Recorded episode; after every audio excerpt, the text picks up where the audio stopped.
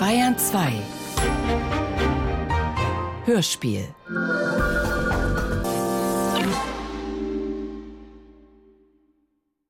Extrempoesie von Wolfgang Hörner, Tobias Roth und Peter Wawetzinek.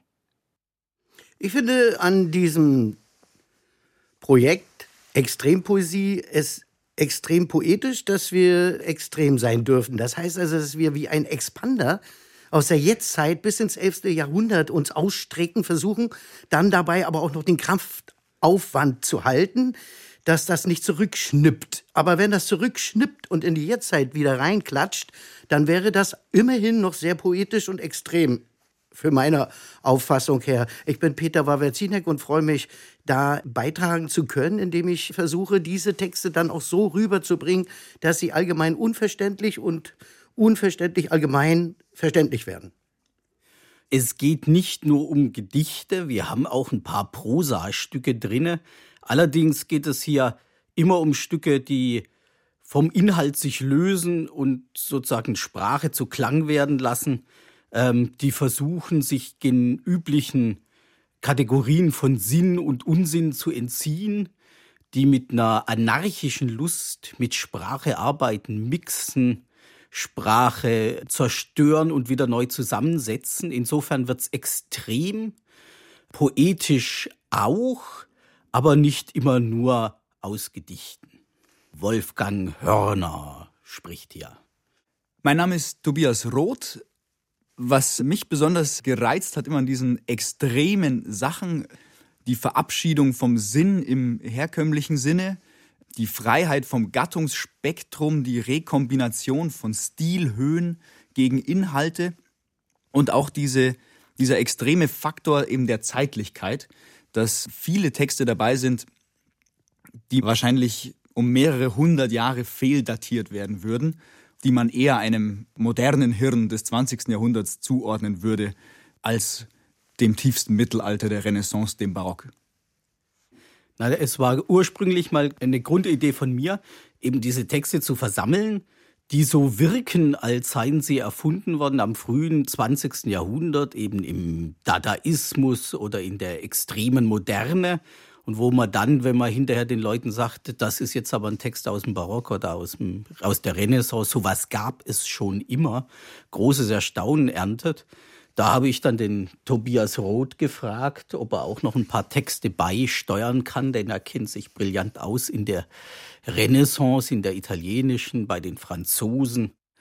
Mit Francesco Berni beginnt die Tradition der Renaissance eine Gegenkraft zu entwickeln. Berni kommt aus verarmtem toskanischen Adel, musste sich dann in Rom als Kardinalsdiener durchbringen, hatte immer wieder Probleme mit seiner notorischen und berühmten Spottlust, verlor dann alles, inklusive aller seiner Bücher und Manuskripte, als 1527 Rom von vorwiegend deutschen Söldnern dem Erdboden gleichgemacht wurde und arbeitet sich an der toskanischen Tradition der Liebesdichtung auf in erster Linie, an vor allem der Figur Francesco Petrarcas, der den mächtigen Entwurf einer keuschen und enthaltsamen, religiös gestimmten Liebeslyrik vorgelegt hat und mit ihm auch ein System des Schönheitenlobes. Und da setzt Francesco Berni unter anderem an, indem er anfängt, diese Sprache, diese, diese, diese Codes, diese Symbole nicht mehr vom Sinn her zu denken, sondern wirklich als Material. Und die Haare sind natürlich immer blond, die Zähne sind natürlich immer weiß, die Augen sind immer blau, die Lippen sind immer rot und so setzt sich dieses System zusammen und er ordnet die Zuordnungen von Adjektiv und Nomen neu und kommt dann bei einem ganz seltsamen Lobgedicht heraus, das dann seinerseits wieder große Tradition gemacht hat. Man kennt es vielleicht ein bisschen von Shakespeare-Gedichten, My Mistress' Eyes are Nothing Like the Sun, diese Verneinung von äh, topischen Schönheitsloben. Aber deren erster und großer Held ist eben Francesco Berni mit seinem Sonett Chiome d'Argento, Haare aus Silber. Das dünne, struppig starre Silberhaar, das ohne Kunst umfließt das Goldgesicht, die krausgelockte Stirne, deren Licht erleuchten Liebe und Tod so wunderbar. Der Augen trübe Perlen, leuchten zwar, doch halten sie die Gegenstände nicht. Der Wimpern Schnee und, wo mein Herz zerbricht, die Hand, die stets süß fett und kurz ihr war. Aus Milch die Lippe, der Mund so himmlisch weit, ein Zahn aus Ebenholz, nur hin und wieder. Für ihre Harmonie fehlt mir ein Name. Das schwere Kleid. Ich mach es euch, ihr Diener der Liebe, nun ersichtlich, weit und breit, dass das die Schönheiten sind meiner Dame. Wir kommen jetzt zu einem Buch, das die absolute Unmäßigkeit in die Literatur einführte. François Rabelais schrieb den Roman Gargantua und Pantagruel, ein Buch, das in mehreren Teilen erschien. Der erste Teil 1532, dann 34, 45, 52, 64, fünf Teile insgesamt. Es schwoll immer mehr an. In diesem Buch werden die unmäßigen Taten und das unmäßige Leben zweier Riesen beschrieben, eben Gargantua und Pantagruel. Es geht in dieses Buch alles ein, was die Zeit zu bieten hat, was die Renaissance zu bieten hat. Alles Wissen der Renaissance, alle Anspielungen, alle Arzneien, alle Pflanzen. Es ist ein Buch des Totalen. Berühmt wurde eine Episode mit der Abtei Telem. Das ist ein Gegenkloster, ein Kloster, das andere Gesetze hat als normale Klöster auf der Welt. Denn das erste Gesetz der Abtei Telem ist, tu, was du willst. Eine zweite berühmte Passage aus diesem Buch ist nun eine Passage, die den Bühnenulk der Dadaisten gewissermaßen vorwegnimmt. Eine wichtige Sache in der Zeit waren Disputationen. Disputationen wurden natürlich möglichst wortreich, möglichst gelehrt, möglichst schlau geführt. Diese Disputation aus Rabelais, Gargantua und Pantagruel ist eine Disputation ohne Worte, die Panurg, nämlich Pantagruel, mit einem englischen Mitdisputanten und Widersacher namens Taumast führt. Und wir machen nur ein kleines Stück, damit man begreift, wie es funktioniert. Als nun alle versammelt waren und mucksmäuschenstill die Ohren spitzten, hob der Engländer beide Hände getrennt voneinander in die Höhe, drückte die Fingerspitzen jeder Hand auf eine Art zusammen, die bei den Leuten von Chinon Hühnerarsch heißt, und stupfte viermal die Nägel gegeneinander. Dann öffnete er sie und klatschte die Handflächen laut aneinander. Drauf schloss er sie, wie vorher, stupfte zweimal, öffnete die Hände und klatschte viermal. Darauf legte er sie wieder flach aneinander, als bete er andächtig zu Gott. Sofort hob Panurk die rechte Hand in die Höhe, streckte den Daumen derselben ins rechte Nasenloch, hielt die restlichen vier Finger eng zusammen ausgestreckt parallel zum Nasenrücken, kniff das linke Auge fest zu und spitzelte nur noch mit dem rechten unter tief heruntergezogener Braue und zusammengekniffenem Lid. Dann hob er die linke mit gerecktem Daumen in die Höhe, die vier Finger eng aneinander und hielt sie in einen Abstand von eineinhalb Ellen in gleicher Höhe wie die rechte.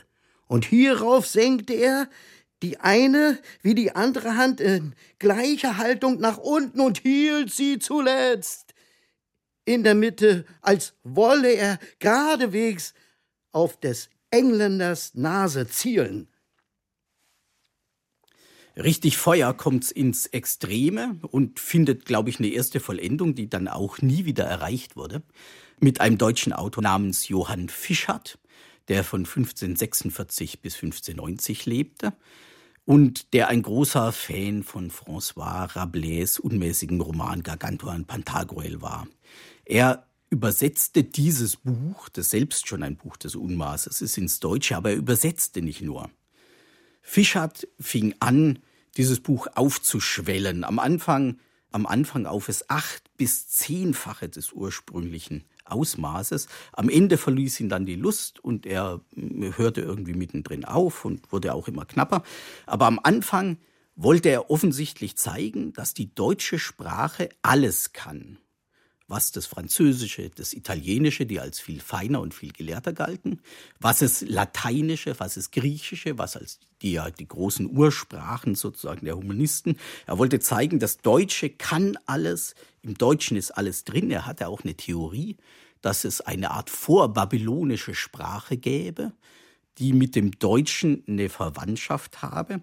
Und deshalb schrieb er ein Buch, namens, ich lese mal nur den Titel vor. Affenteuerlich. Naupenungeheuerliche Geschichtklitterung von Raten und Taten der vor kurzen und langen und je vollen Wohlbeschreiten Helden und Herren Grand Gauchier Gorgelantua und des eitel Durstlichen, Durst durchlächtigten Fürsten Pantagruel von Durstwelten, Königen von Utopien, jeder Welt, Nullatenenten und Nienreich, Soldan der neuen Kanarien, Fäumlappen, Dipsoder, Dürstling und Odysseninseln, Großfürsten im Finsterstall und Nibu, Nebel, Nebelland, Erbvögt von Nichilburg, Niederherren und Nullibilligen, Nullenstein und Nirgentheim. Etwan von Magister Franz Rabelais, französisch entworfen. Nun aber überschrecklich lustig, in ein teutschen Model vergossen und ungefährlich, von oben hin, wie man den grindigen Laust in unser Mutterlallen über oder drunter gesetzt, auch zu diesem Druck wieder auf den Ampost gebracht und dermaßen mit panterdurstigen Mythologien oder Geheimnisdeutungen verposselt, verschmidt und verdengelt, dass nichts als das Eisen nie sie dran mangelt. In diesem Buch gibt es ein Kapitel, das Trunkengespräch oder die gesprächig Trunkenzech, das sozusagen eine Vorwegnahme von James Joyce im Deutschen darstellt. Fischert beschreibt in diesem Buch eine Trinknacht in einem, man weiß nicht genau, in irgendeiner Kneipe. Und er baut in dieses Trunkengespräch alles Vokabular hinein, was es Deutsche zu bieten hat, alle Getränke, alle Gewürze, alle Arten von Trinkhörnern, alle Wörter, die mit Trinken, Trunken irgendwas zu tun haben. Er hat auch hineingebaut, alles Liedgut seiner Zeit. Man hat über 118 Lieder gefunden in diesem Buch. Es haben sich also ganze Liederbücher gespeist aus Johann Fischert. Und wir lesen einen kleinen Teil dieses Buches, das nach und nach sozusagen eine immer orgiastischer werdende Nacht mit vielen Stimmen beschreibt, das Trunkengespräch oder die gesprächig Trunkenzech, ja die Trunkenlitanei und der Säufer und guten Schlucker Pfingsttag mit ihrer unfeurigen, doch dürstigen, Weingängen zungenlös, schönem Gefräß und Getös. Auf solche wohlerschnaufte und errammelte Abdauung entschlossen sie sich eben auf derselbigen kampfmartischen Wallstatt auch die Abendzech zu vollbringen.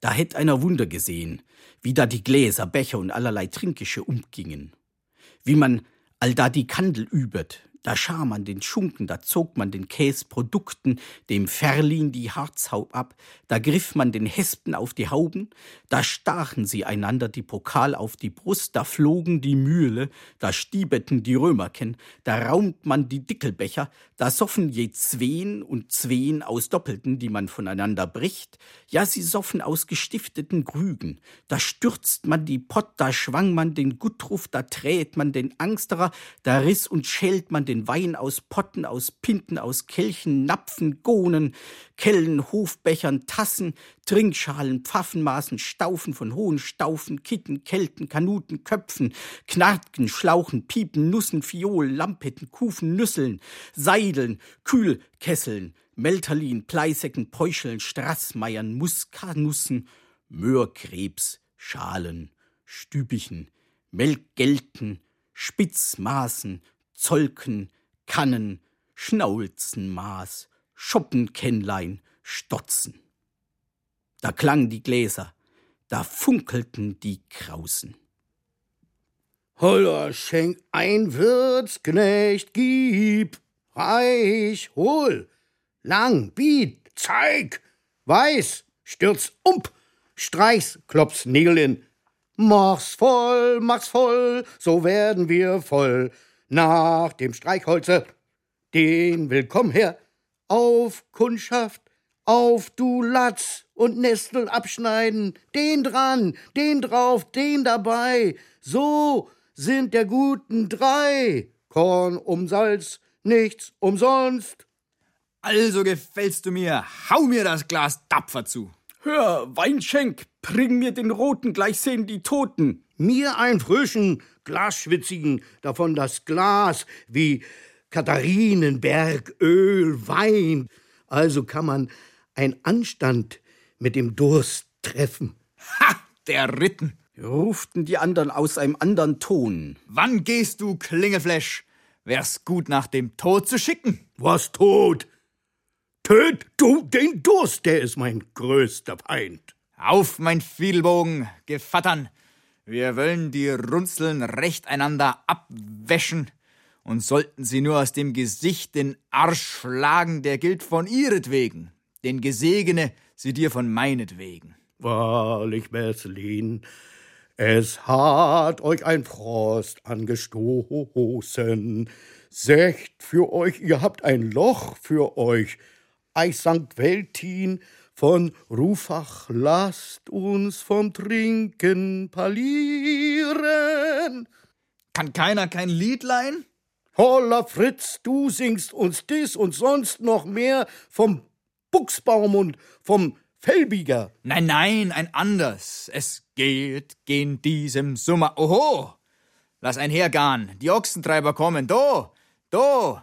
Oho, lass einhergahn, diri, diri, dein. Lass einhergehen, pum, pimperlim, pum. Hoscha ho, sind wir alle do. Nun singt, dass keiner trinke. Nun trinkt, dass keiner singe. Fischert hat auch viele Sprachen gemixt in seinem Buch. Ein Beispiel dafür ist jetzt das berühmt gewordene Glucktrara, wahrscheinlich eines der extremsten Gedichte, die es überhaupt in der deutschen Literatur gibt. Es ist wie ein Klangtrichter gesetzt, also oben breit und unten immer dünner werden. Das ist sozusagen ein klanggewordener Sprachkörper, der aus mehreren Sprachen besteht. Peter Wawerzinek liefert uns jetzt das Glucktrara. Nun, trara, trara, Gluck, trara, trara. Nun lasst uns Fahrer i para und trara. Sind wir nicht hi, so sind wir Tara. Kommt itzu nicht, so kommst zu Lara. Die ich verführ, sind all Nara. Und ist doch schwer dieser Kara. Es ist halt schön wahrer. Ich falur tran die Dara, was ich an einem Sparra, ist am Antan Lara. Lasst uns Fahrer, Fahrer. Wollt nicht Hara, Schals den Kara. Und Quara. Tara, Tara, Win ist. Wir verlassen wieder die deutschen Gefilde, bleiben aber in der späten Renaissance und gehen nach Frankreich, ins Amboise, zu Marc Papillon de las Fries, der in der zweiten Hälfte des 16. Jahrhunderts, also im Zeitalter Montaignes, lebte. Er tritt 1568, 13- oder 14-jährig, als Soldat in die Armee ein, kämpft dann im Grunde sein ganzes Leben lang bis 1589 und hinterlässt eine unfassbare Menge von Sonetten. Papillon de las Frises Sonette sind sehr viel direkter, derber, erotischer als viele seiner Zeitgenossen. Und unter diesen Sonetten finden sich aber nicht nur mehr oder weniger dreiste Adaptionen des petrakistischen Modells, sondern auch Buchstabenspiele, Klangwiederholungen, Berge aus Anaphern und Akrosticha und wirklich senkrecht lesbare, waagrecht lesbare, rückwärts lesbare Spiele. Es gibt auch Sonette in Geheimsprachen, die nur der Geliebten gelten. Es ist leider nicht überliefert, ob die Geliebte wusste, was Marc Papillon de las Fries ihr sagen wollte. Aber wir müssen deshalb das Sonett nicht übersetzen lassen, sondern können es in Originalsprache lesen. Sonnet en langue inconnue, Sonett in unbekannter Sprache. Serdis sur homme des rentis tulpigne, puis roi Arlin l'inor orifieux, tic tic fallo mien hostilieux, l'œil fiditon la phare les glotti. Gerefelou tour d'homme resadigne, ervidion te cardo loudrieux, liu nerse bassincieux, arla, des tol osar, le rafiri. Ta, des ta, con des tiens, ta, des pourtoula faminandian, ta, ta, cosu, renula, dulpisuatre. La limirai relèdra surviviu, c'est mon secret, ma million aux yeux doux, qu'autre que toi ne saura reconnaître. Quirinus Kuhlmann ist ein Mann extremer Geistesart und in vieler Hinsicht eine tragische Figur. Quirinus Kuhlmann war ein Mann, der von seiner eigenen äh, Belesenheit, von seiner eigenen Wichtigkeit sehr erfüllt war. Er hatte während seines Studiums in Leiden irgendwann eine Art von Erweckungserlebnis. Er war hier nicht der Einzige, es gab viele in der Zeit, irgendwann davon überzeugt, dass er eine neue Art von Religion über die Lande, über die Welt bringen sollte.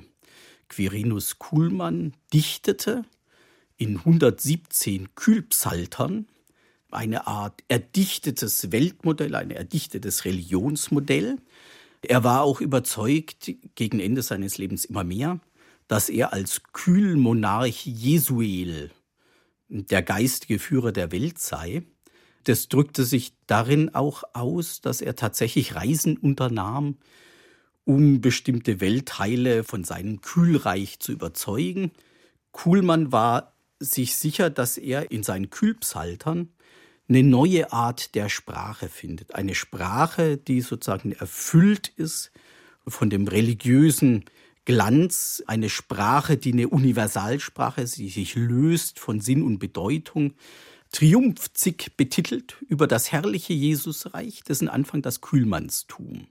Fortgang, das siebte Jahrtausend, Ausgang die Ewigkeit, gesungen den 28. September 1677.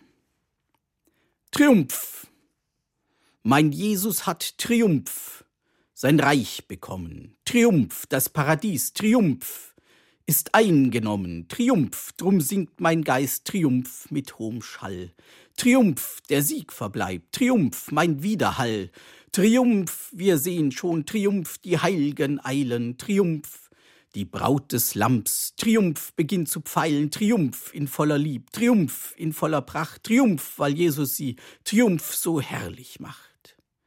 Triumph, ein Feuer entzündt, Triumph mir Leib und Glieder, Triumph, ich stimme an, Triumph die Hochzeitslieder, Triumph zu Ehren, Triumph und Gottes Sohn, Triumph den Heiligen Geist, Triumph im Himmelsthron. Triumph, die Engel sind Triumph im Triumphieren, Triumph, weil wiederbracht, Triumph mit großen Zieren, Triumph dem Jesuel, Triumph der Königsstuhl, Triumph, weil Luzifer, Triumph im Schwefelpfuhl, Triumph das heilge Licht, Triumph hat sich belichtet, Triumph die heilige Stadt, Triumph ist angerichtet, Triumph Gott wird gesehen, Triumph zu unserer Sonne, Triumph wir sind verfüllt, Triumph mit lauter Wonn. Triumph der Erdkristall, Triumph trägt heilige Früchte, Triumph unsehbar sind Triumph die Lichtsgesichte, Triumph, o Freudenfreud, Triumph sogar behend, Triumph, Triumph, Triumph, Triumph, der Sonderend. Wir bleiben im barocken Deutschland bei einem etwas stilleren Gesellen als Kuhlmann, aber im Grunde nicht weniger irr, Georg Philipp Harsdörfer, dessen Leben sich sehr zu seinem Unglück fast mit dem Dreißigjährigen Krieg deckt. Ein Nürnberger Patrizier, der aber wohlhabend ist, der auch im Dreißigjährigen Krieg fünf Jahre lang auf Grand Tour geht und dann als Jurist in Nürnberg arbeitet. Und Harsdörfer hat mehrere Arten von Sprachkombinationsmöglichkeiten, Sprachschredderanordnungen entworfen. Er ist ein großer Sprachmaschinist. Und eines seiner eigentümlichen, errechneten, mechanisch fabrizierten Gedichte aus dem poetischen Trichter, das ist eigentlich eine Poetik, ein Lehrbuch des Dichtens mit vollem Titel, sehr schön, Poetischer Trichter, die deutsche Dicht- und Reimkunst ohne Behuf der lateinischen Sprache in sechs Stunden einzugießen. Und darin findet sich ein Beispielgedicht für den Gedichttypus vielförmiger Wechselreim. Angst, Not, Leid, Hass. Angst, Not, Hass, Leid. Angst, Leid, Not, Hass, Angst, Leid, Hass, Not. Angst, Hass, Not, Leid. Angst, Hass, Leid, Not. Not, Angst, Leid, Hass. Not, Angst, Hass, Leid. Not, Leid, Angst, Hass, Not, Leid, Hass, Angst. Not, Hass, Angst, Leid, Not, Hass, Leid, Angst. Leid, Hass, Angst, Not, Leid, Hass, Not, Angst. Leid, Angst, Hass, Not, Leid, Angst, Not, Hass, Leid, Not, Angst, Hass, Leid, Not, Hass, Angst, Hass, Not, Leid, Angst, Hass, Not, Angst, Leid, Hass, Leid, Angst, Not, Hass, Leid, Not, Angst, Hass, Angst, Leid, Not, Hass, Angst, Not, Leid. Harsdörfer hat noch andere Gedichttypen dieser Art als Wechselreim entworfen. Es gibt auch den Wechselsatz, ebenfalls aus dem poetischen Trichter. Der funktioniert nach einem Basisvers. Auf Angst, Not, Leid, Hass, Schmach, Spott, Krieg, Sturm, Furcht, Streit, Müh und Fleiß folgt Lust, Rat, Trost, Gunst, Ruhm, Lob, Sieg, Ruh, Mut, Nutz, Lohn und Preis. Nun hat sich allerdings Harsdörfer nicht damit zufrieden gegeben, Wörter und Satzstrukturen zu permutieren und zu rekombinieren, sondern er ist konsequenterweise bis zu den Silben und Buchstaben vorgedrungen. Dies nicht im poetischen Trichter, sondern im etwas später erschienenen Riesenwerk Philosophische und mathematische Erquickstunden. Und in diesem Buch schildert er den sogenannten Denkring deutscher Sprache. Es sind fünf konzentrische Kreise, die sich gegeneinander verdrehen lassen, um so neue Wörter zu erfinden. Mit dem Denkring deutscher Sprache kann man dann wundervolle Wörter wie Teisal oder Streuling oder Unterbrelsch oder Darschlottung erzeugen. Und Wenn man jetzt Harsdörfers Maschinen ineinander baut und Wörter aus dem Denkring durch den Wechselsatz aus dem poetischen Trichter jagt, dann kommen Gedichte heraus wie folgendes. Auf Kasp drog neim ant Grox graulsch Ülk, zems Schreik spötz Kepp und Zäum, folgt fk holb schliert gnisch, streug reik meuf stäf, viertsch berg quirb trüb und schäum. Auf Ilk, Elchpso, Zeug blänzt pferf böpp, schwemm quämpft selbst Schrei und Blanfel, folgt Pfob sei Klü, Spotz, Splöns, Gekri, Grist, Spielk, Troklor und Branfel. Auf Schnie, Schnolz, Mert, se Tepf, Sölm, Zeunk, magt Würns, Spiss, Pfeck und Zieh, folgt Schmei, Zäh, Schnaur, Nief, Körk, Rauf, Kerps, Folch, Kleuz, Foch, Pfnöpfs und Frie. Was jetzt folgt, ist ein Auszug auch aus einem Werk, an dem Hasper Dörfer beteiligt war, nämlich die Fortsetzung der Pegnitz-Schäferei. Die Nürnberger Pegnitz-Schäfer, eine Gruppe von Dichtern, Barockdichtern, hat sich zusammengetan, auch um die Möglichkeiten der deutschen Sprache zu erkunden. Sie haben sich gegenseitig Schäfernamen, also uneigentliche Namen gegeben. Und die Aufgabe in dem Gedicht war, auf den Anfangsbuchstaben des jeweiligen Schäfernamens ein Gedicht zu schreiben, das diesen Anfangsbuchstaben möglichst oft wiederholt.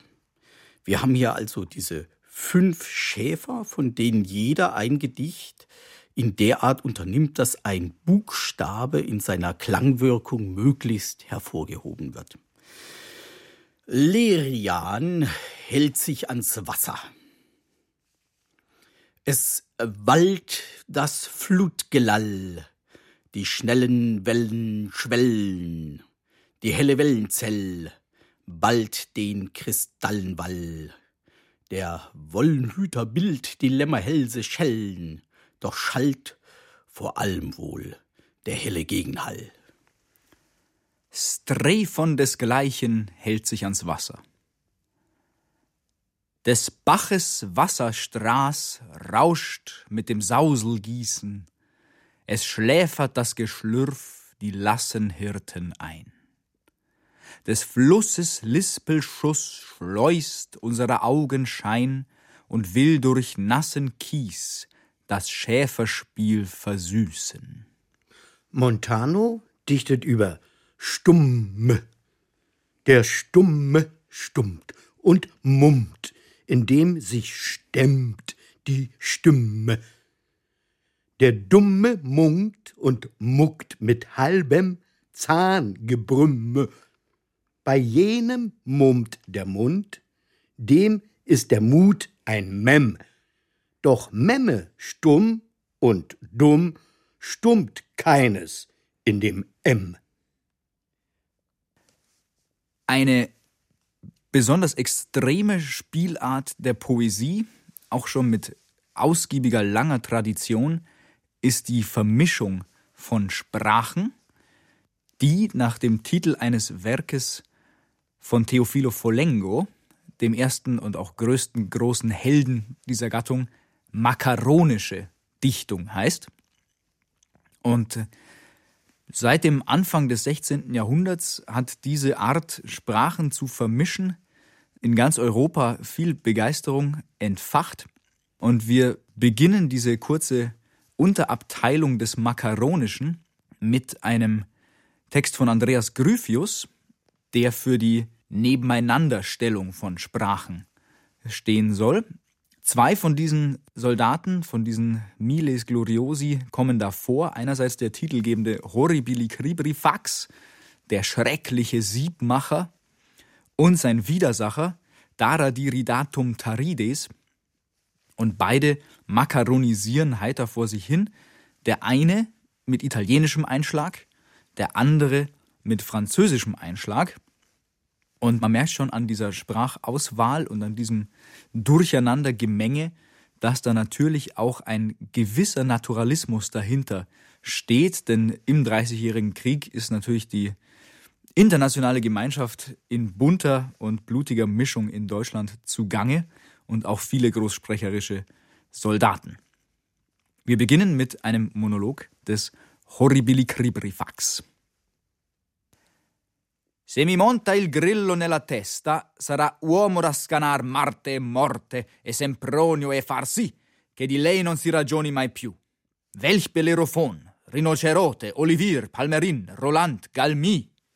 Peter mit dem silbernen Schlüssel?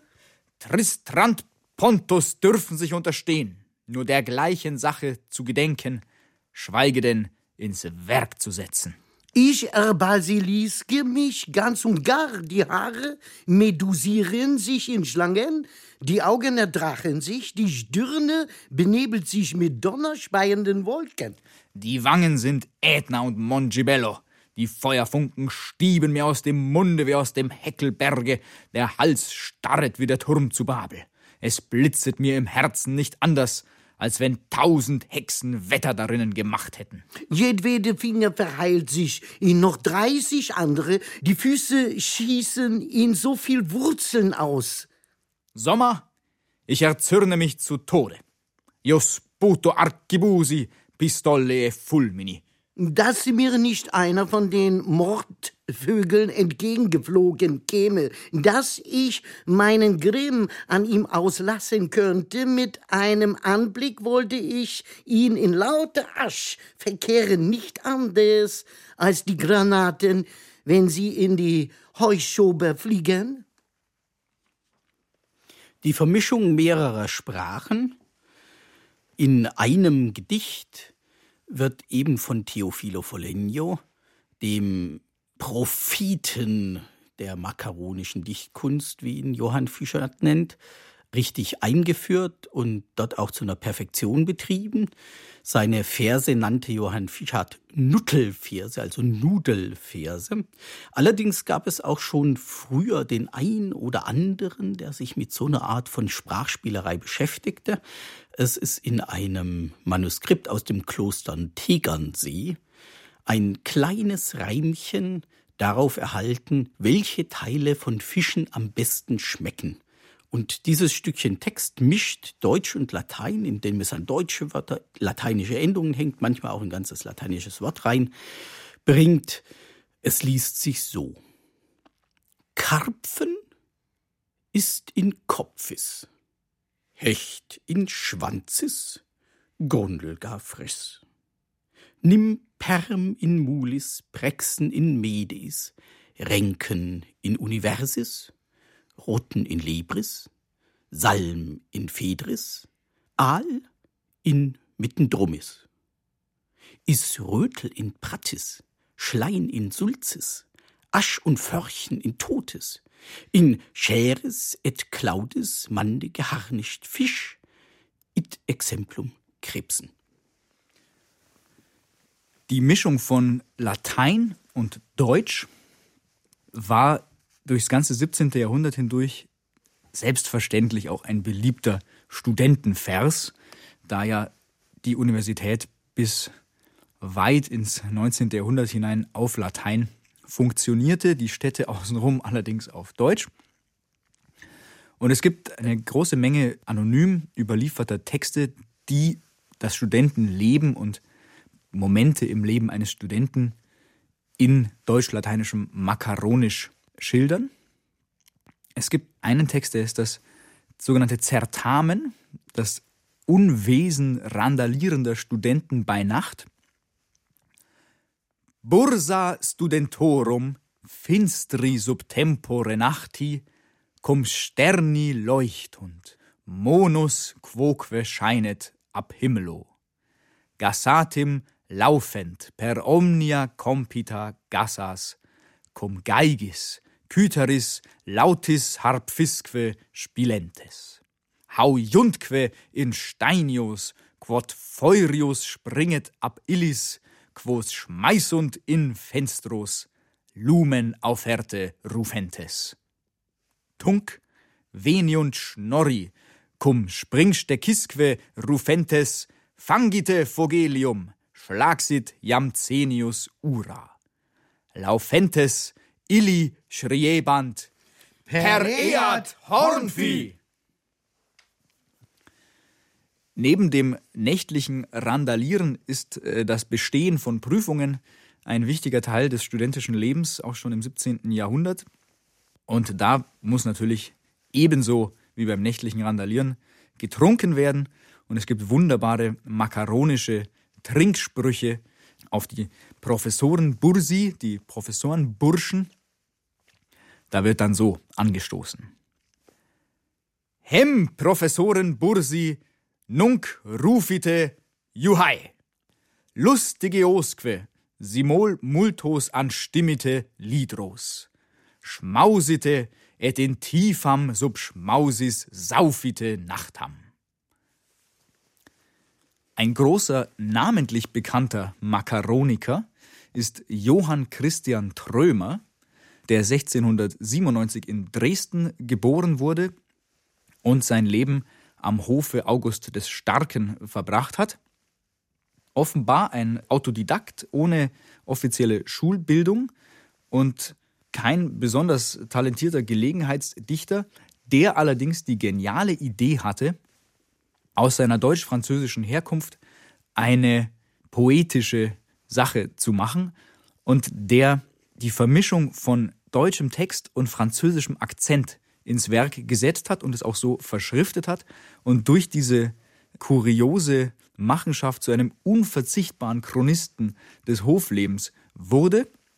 Er blieb immer in unterer Riege, war aber unverzichtbar und hat ewige, unfassbar lange Gedichte zum Neujahrstag, auf die Geburtstage irgendwelcher Hofdamen, auf Jagden und so weiter ähm, geschrieben. Alles ohne Satire, ohne Kritik am Hofleben, sondern eben nur in diesem absurden Dialekt.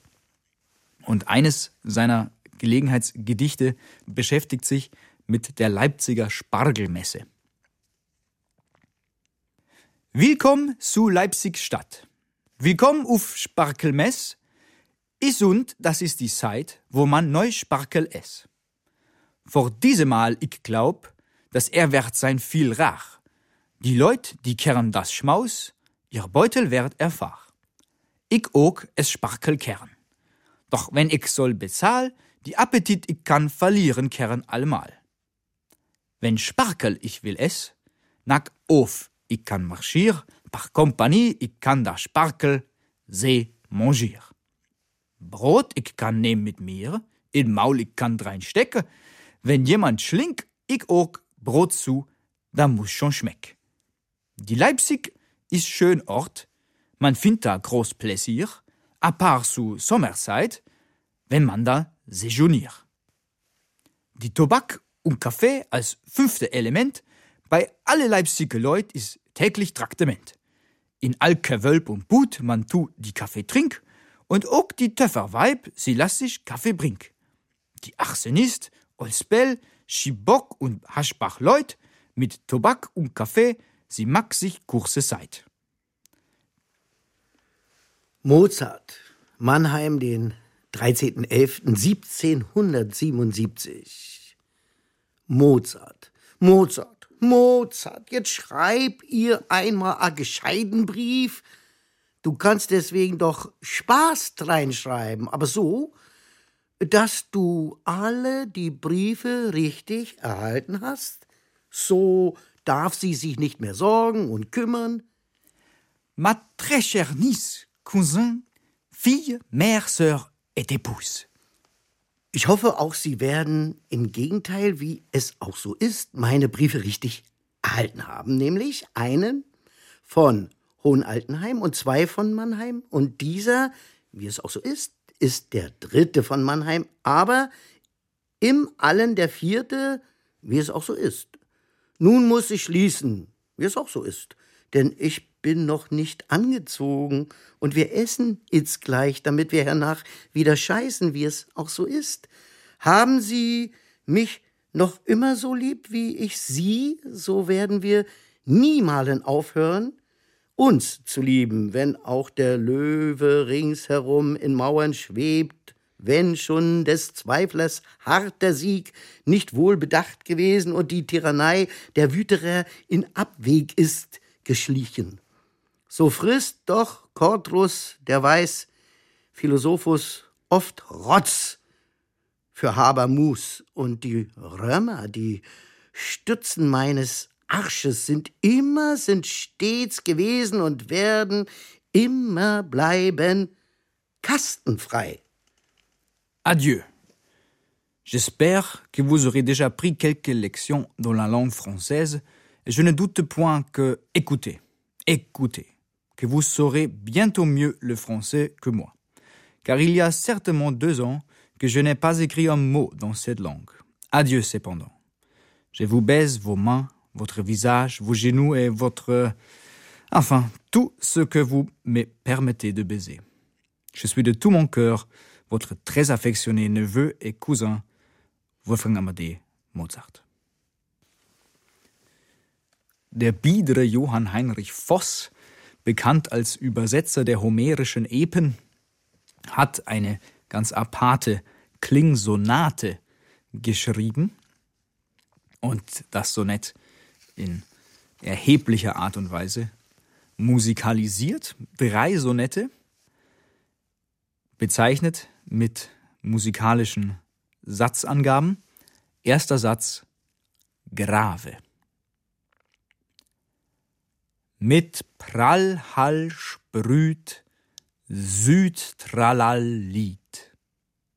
Kling, Klang, singt, Sing, Sang, klingt. Zweiter Satz. Scherzando. Aus Moor, Gewimmel und Schimmel hervor dringt Chor dein Bimmelgetümmel ins Ohr. O höre mein kleines Sonett. Auf Ehre.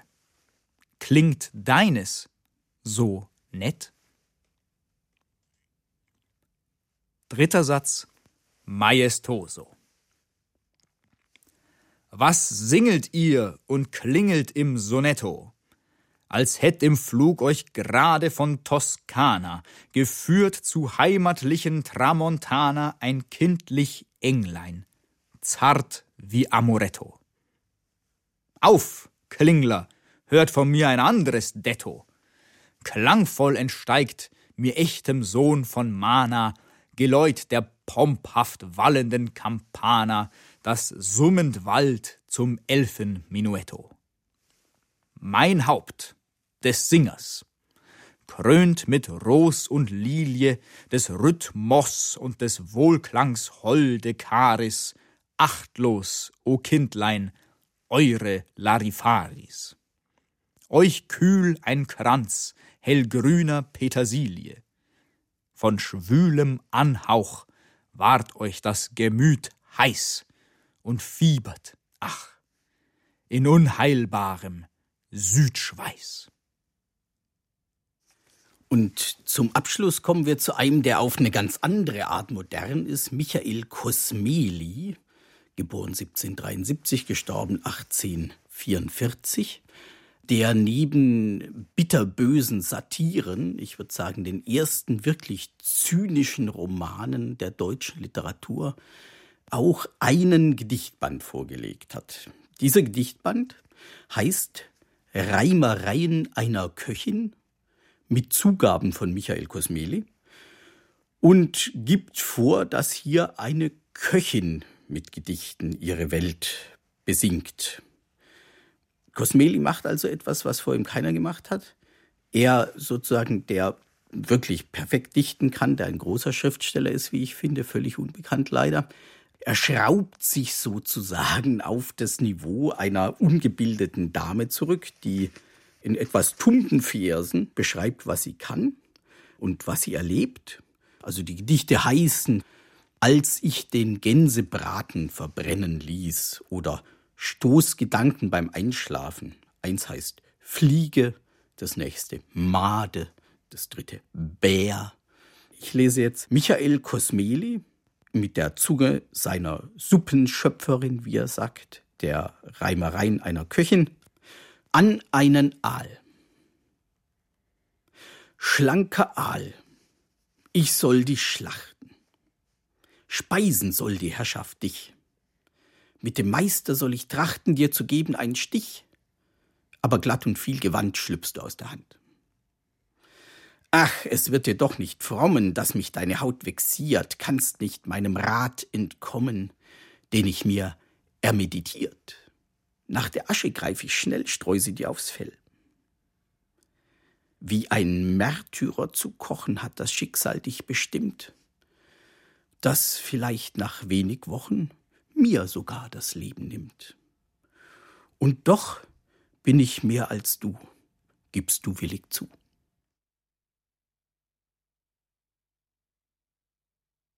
Extrempoesie von und mit Wolfgang Hörner, Tobias Roth und Peter Wawetzinek. Ton und Technik Josuel Teegarten und Andreas Meinitzberger. Realisation Stefanie Ramp. Produktion Bayerischer Rundfunk 2017. Redaktion Herbert Kapfer